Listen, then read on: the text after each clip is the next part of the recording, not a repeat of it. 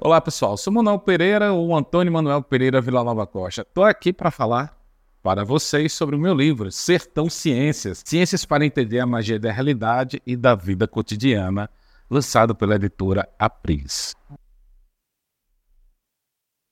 Bom, eu sou professor de física, trabalho no CETEP, sou professor da rede estadual da Bahia e estou há 24 anos no ensino público, trabalhando aqui na cidade de Paulo Afonso. Geralmente eu gosto de me apresentar como um pernambucano de nascença, baiano de criação, paraibano de vivência, mas um nordestino de coração.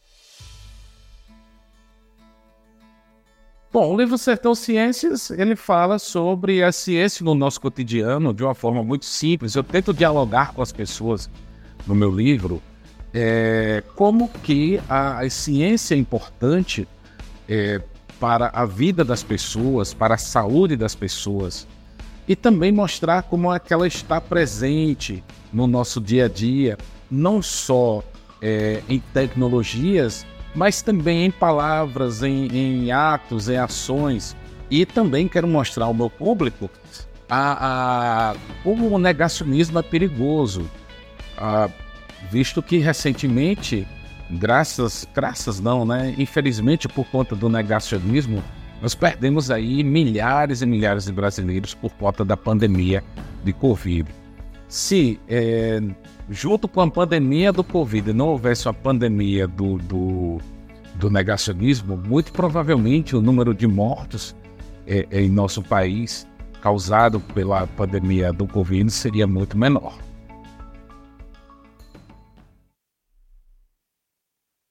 Eu, enquanto professor de física, sempre me preocupei em responder uma pergunta muito comum é, dos alunos e das alunas. É, professor, eu vou usar isso para quê? Eu vou usar isso aonde? Não é?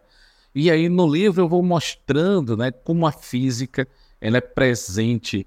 Por exemplo, nós que moramos aqui numa cidade que tem hidrelétricas, né, o complexo Chesf da Companhia Hidrelétrica de São Francisco, nós temos muito bem a aplicação da relação entre energia potencial e energia cinética na geração da energia elétrica e também nas transformações que as energias vão tendo, por exemplo, da energia elétrica para energia luminosa, é, mecânica, a questão do ventilador, entre outros tipos de energia também.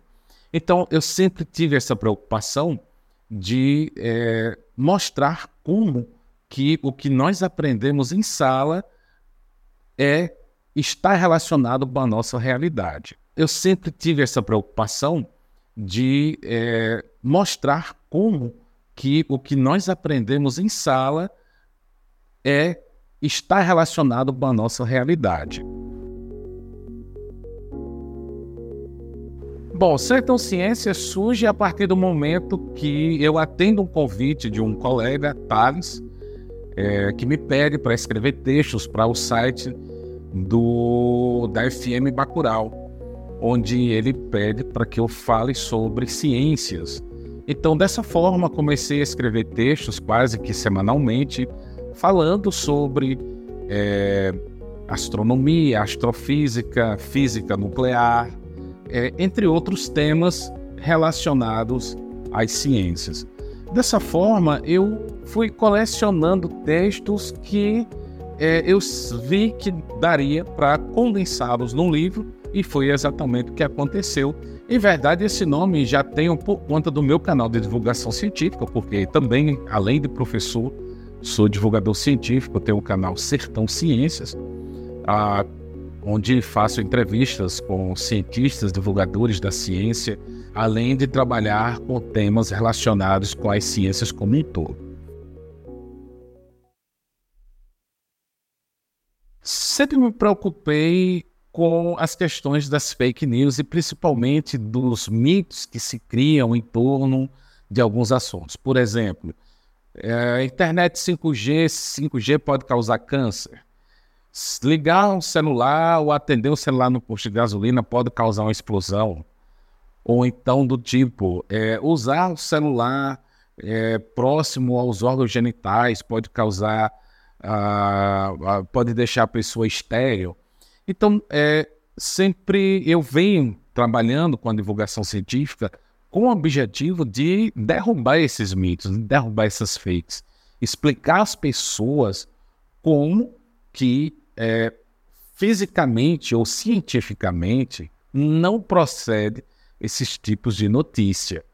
Por isso que, não só trabalhando com o canal Sertão Ciências, mas agora também com um livro procurando explicar às pessoas como é que alguns desses tipos de fakes ou mitos né, não procedem, não têm o menor cabimento científico de acontecer.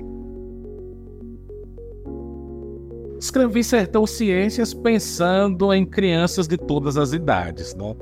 A pessoa, independente da sua idade, se ela se permitir, claro, ela vai ser uma eterna curiosa, como uma criança que se vê vislumbrada mediante a imensidão no mar quando a vê pela primeira vez. Escrevo Sertão Ciências para contemplar pessoas ah, de 10 a 90 anos de idade. Né? A leitura é acessível a todos, a todas e todos que desejem ter um contato mínimo com a ciência, ou conhecer um pouco da ciência.